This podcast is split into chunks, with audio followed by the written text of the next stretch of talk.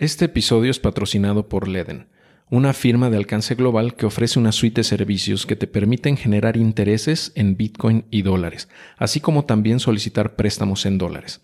Además, cuentan con un tipo de préstamo llamado B2X que te permite utilizar tus Bitcoins depositados en Leden para obtener un préstamo en dólares y poder comprar el mismo monto en Bitcoin. También puedes obtener un préstamo respaldado en Bitcoin en menos 24 horas para obtener liquidez sin necesidad de vender tus Bitcoin o satoshis. Leden es la primera empresa en la industria de los ahorros y créditos de activos digitales que ha implementado una autenticación de prueba de reservas. Esto se lleva a cabo por uno de los top 25 contadores públicos en Estados Unidos. Lo anterior nos da a todos los clientes de Leden la tranquilidad de que nuestros Bitcoin y USDCs están siendo contabilizados correctamente hasta el último Satoshi y hasta el último centavo. Si eres holder de Bitcoin y quieres ganar más Satoshis, te invito a abrir tu cuenta en Leden. Usando mi enlace de afiliado adiosatujefe.com diagonal Leden, podrás obtener 25 dólares en la stablecoin USDC al tramitar tu primer préstamo desde 500 dólares. Por último, te invito a revisar las tasas de interés vigentes tanto para las cuentas de ahorro como para los préstamos en su página web leden.io. L-E-D-N.io. Hoy te quiero compartir una reflexión sobre lo que he aprendido en un libro que se llama The Road Less Stupid, que, bueno, eh, eh, de hecho no estoy seguro que esté en español, y el autor es Keith Cunningham. Él eh, tiene varios libros, no nada más he leído este de The Road Less Stupid, pero ya lo he leído dos veces. Y yo creo que eh, es, es, algo importante lo que, lo que aprendí y por eso te lo quiero compartir aquí, ¿no? Bueno, y como su nombre lo indica, The Road Less Stupid o el camino menos estúpido, pues habla de cómo evitar cometer errores en el camino. Y eh, bueno, realmente es, tiene mucha sabiduría el libro, en general aprendizajes que él ha tenido, eh, errores que ha cometido en su vida. Yo creo que vale la pena eh, leerlo, ¿no? Pero en resumen, digamos, el mensaje principal, el core de este libro, es que a lo largo de, nuestra vida va a haber puntos en los cuales vamos a poder tomar decisiones que tienen un impacto muy profundo y de largo plazo en nuestras vidas, para bien o para mal, y pues que es indispensable evitar tomarlas con eh, premura, ¿no? Eh, y, sobre todo con emociones. Eh, cuando estamos molestos, por ejemplo, cuando estamos deprimidos o cuando estamos muy emocionados, evitar en la medida de lo posible tomar esas decisiones importantes en esos momentos, porque la emoción nos puede nublar la mente. Y pues también necesitamos tener eh, en la medida de lo posible una segunda o tercera opinión respecto a lo que estamos eh, evaluando. Eh, ojos fuera de nosotros mismos, ¿no? Porque nosotros como seres humanos tenemos sesgos, ¿no? Y siempre vamos a tener sesgos. podemos ser demasiado optimistas a lo mejor respecto a una idea o demasiado pesimistas contra otra.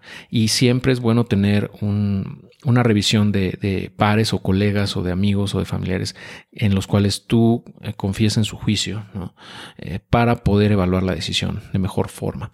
Y eh, al final de cuentas, las decisiones mm, que tomemos negativas, o sea, por ejemplo, cometer errores estúpidos nos puede costar años de ganancias o años de, para recuperarnos económicamente, por ejemplo, una mala decisión puede tener un efecto devastador en nuestras finanzas eh, o bien retrasar nuestro camino varios años hacia la libertad financiera.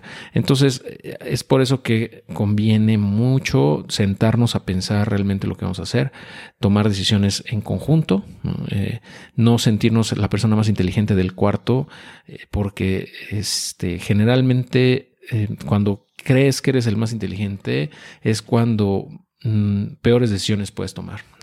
Y bueno, a veces la mejor decisión que podemos tomar es no hacer nada, o sea, dejar pasar cierta oportunidad o dejar pasar eh, cierta, cierto negocio, cierto proyecto, a veces es la mejor decisión. No, no siempre tenemos que hacer algo. y eso a veces cuesta mucho trabajo entenderlo, ¿no? Incluso me cuesta, me sigue costando trabajo. Que la mejor decisión muchas veces es no hacer las cosas. ¿No? Eh, no entrarle a cierto negocio, no entrarle a cierto proyecto, no hacer X, Y, Z cosas. Eh, porque luego dedicamos demasiado tiempo, esfuerzo a cosas que realmente no tendríamos por qué hacer o que eran proyectos que desde el principio, si lo hubiéramos evaluado bien, no hacía sentido entrarle. Ese tipo de cosas con el tiempo lo vas afinando, ese colmillo eh, lo vas eh, puliendo, ¿no? Pero eh, creo que este libro te puede ayudar mucho a, tomar mejores decisiones y tener esa perspectiva de más, de, digamos, más amplia con respecto a cómo conducirnos en nuestras decisiones importantes. Y Keith eh, menciona mucho el Kool-Aid. Eh, Kool-Aid eh, se refiere a la idea que alguien te quiere vender, a su perspectiva o su, visión del mundo. Todos tenemos ideas, todos tenemos formas de pensar, ideas muy arraigadas o, cosas que queremos venderle a otros, ideas generalmente. entonces, ten cuidado de, tomarte el Kool-Aid de todos los que eh, te lo ofrezcan, ¿no? O sea, realmente hay que tomar las cosas de quien vienen también, evaluar las cosas, no creer ciegamente en lo que la gente dice, ¿no? Y también nos hace reflexionar, bueno, en mi caso me hace reflexionar sobre lo que la gente piensa que es, digamos, eh, normal o lo que la gente toma por cierto. Eh, muchas veces no, no pasa la prueba del sentido común, y eso lo dice Kid, ¿no? Eh, de, por ejemplo, la, lo que se llama en inglés conventional wisdom, que es como la sabiduría colectiva, convencional, ¿no? Muchas veces no tiene sentido una vez que la evalúas, entonces hay que cuestionar todas las ideas que tenemos también.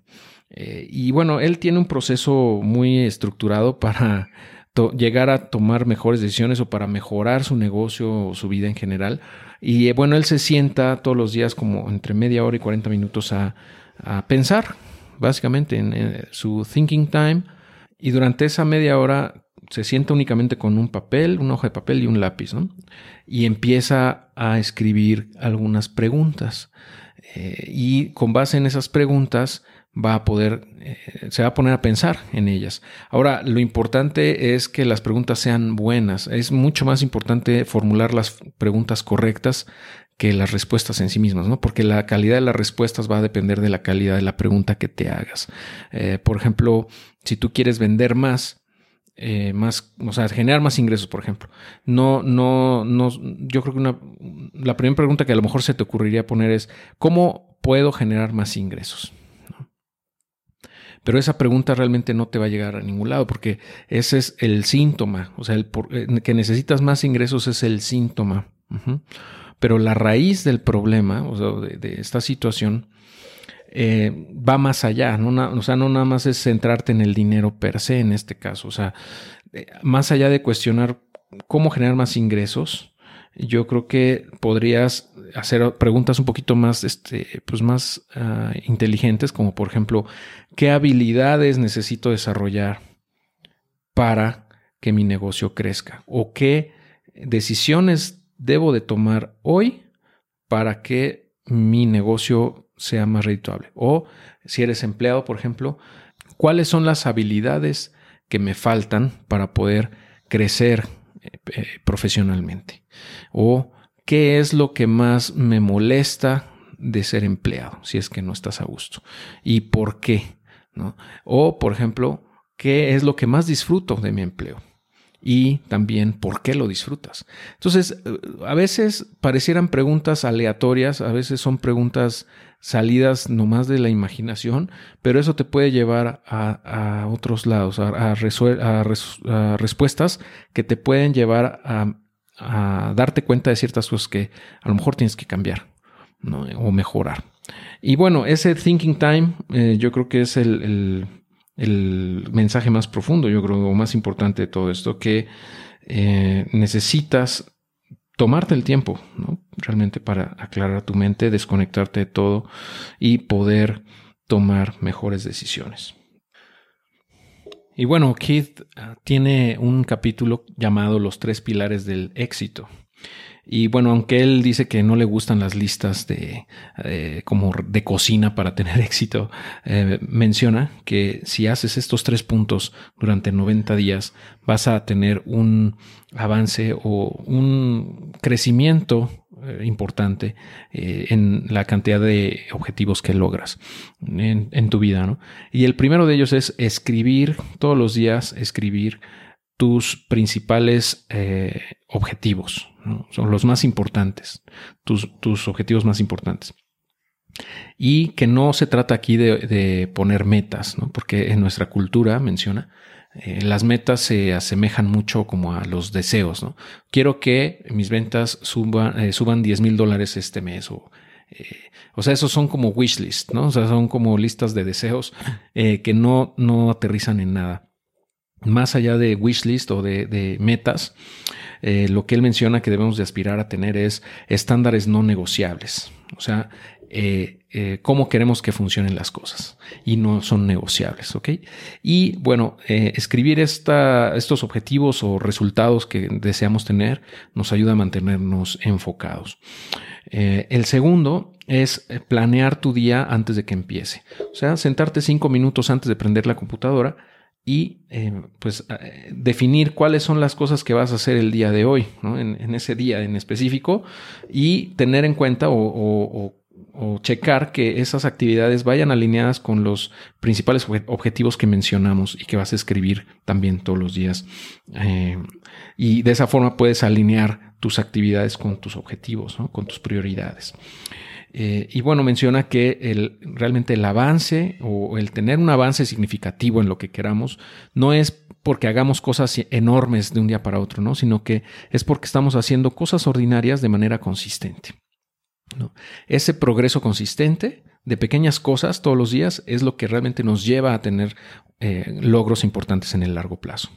Y eso ya lo mencioné en otros episodios, ¿no? el pensar a largo plazo, el tener una preferencia temporal baja, el, eh, que subestimamos los eh, resultados que podemos lograr en el largo plazo y sobreestimamos lo que podemos lograr en el corto plazo, etcétera, etcétera. Entonces todo eso va alineado ¿no? a tener acciones diarias pequeñas, a veces parecen insignificantes, pero en suma, en el acumulado, en el agregado, realmente tienen un impacto muy fuerte. Y el tercer punto es que eh, pues seas accountable, le mencionas, es como eh, hacia otras personas. ¿Qué quiere decir esto de accountable?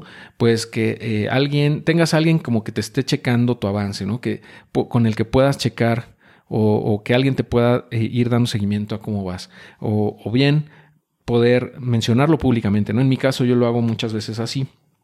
menciono, por ejemplo, voy a tener, voy a hacer esto, voy a hacer lo otro, como lo menciono a veces en otros episodios y de esa forma yo me presiono a mí mismo eh, para lograr los objetivos. Pero creo que todavía me falta un, par de personas que me puedan eh, hacer ese check, ¿no? de, a ver, dijimos que para eh, octubre de tal año ibas a tener esto listo, a ver qué pasó, ¿no? O sea, como que, que te dé ese seguimiento y también sea brutalmente honesto contigo y te diga, ¿sabes qué? Aquí estás regando el tepache cañón, ¿no? Cosas así. Esa retro es valiosísima. Y ahí yo creo que es donde hace mucho sentido también los masterminds. Eh, por ejemplo, tengo un mastermind en donde participo eh, con, amigos de, eh, que se enfocan mucho en el e-commerce, en, vender en Amazon y en otros, en otros marketplaces. Y bueno, eso me ayuda también a tocar base con ellos y, a mantenerme accountable por, por, lo que estoy haciendo, ¿no? Como que me enfoca, porque de repente olvido mucho la parte de Amazon y como que eso me ayuda a a centrarme y a, darle un poco más de atención y ver en qué le estoy regando. Eh, y bueno, creo que en general siempre necesitamos a alguien que, o, un grupo de personas que nos, nos, den seguimiento y nos digan qué estamos haciendo bien y qué estamos haciendo mal. ¿no?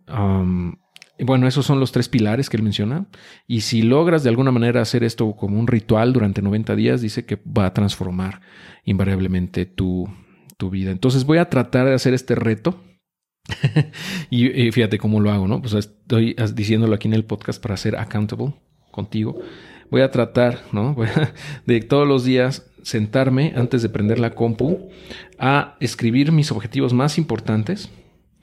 Eh, que de acuerdo a lo que he aprendido, por ejemplo, con Darren Hardy, pues deberían ser tres máximo, tres grandes objetivos Y después sentarme a planear el día, es decir, qué actividades voy a realizar ese día y pues de esa manera voy a poder checar en una sola hoja en blanco que esas actividades sí se correlacionan con las prioridades o los objetivos que mencioné eh, o que escribí más arriba, ¿no?